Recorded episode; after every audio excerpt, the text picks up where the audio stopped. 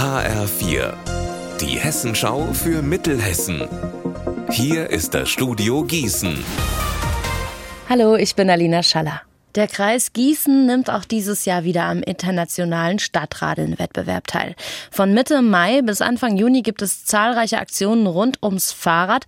HR4-Reporter Alexander Gottschalk, was genau ist geplant und wann geht es denn los? In gut zwei Wochen am 14. Mai in Gießen, da hat der Landkreis den großen Fahrradtag ausgerufen mit Fahrradwaschsalon, Laufradrennen, Fundradauktion und einigem mehr.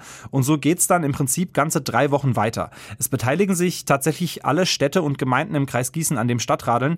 In Laubach wird es zum Beispiel ein Familienfest geben mit dem Titel Zeigt, dass sich was dreht. Und Biebertal veranstaltet eine Fahrradtour durch den Wald mit einer Försterin. Ziel des Stadtradelns bis zum 3. Juni möglichst viele Kilometer mit dem Fahrrad fahren. Gesammelt werden die Kilometer übrigens per App oder per Online-Tagebuch. Kuhalarm in Kirchhain im Kreis Marburg-Biedenkopf. Dort behindert gestern Nachmittag eine ausgebüxte Rinderherde den Bahnverkehr. Rund 30 Tiere haben den Zugang zu ihrer Weide niedergetrampelt und sind zu einem Bahnübergang in der Nähe gelaufen. Weil eine der Kühe auf den Gleisen steht, muss eine Regionalbahn heftig abbremsen.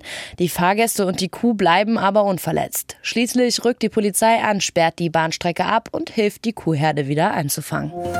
Ich sehe was, was du nicht siehst, beziehungsweise ich sehe Wasser, was du nicht siehst. So heißt eine neue Ausstellung im VHS-Haus in Lich im Kreis Gießen.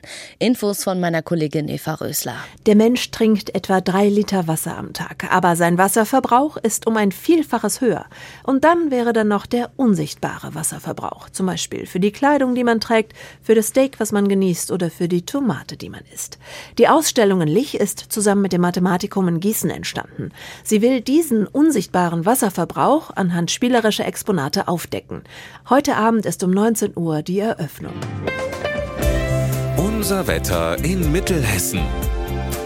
Heute wechseln sich Sonne und Wolken ab bei uns in Mittelhessen.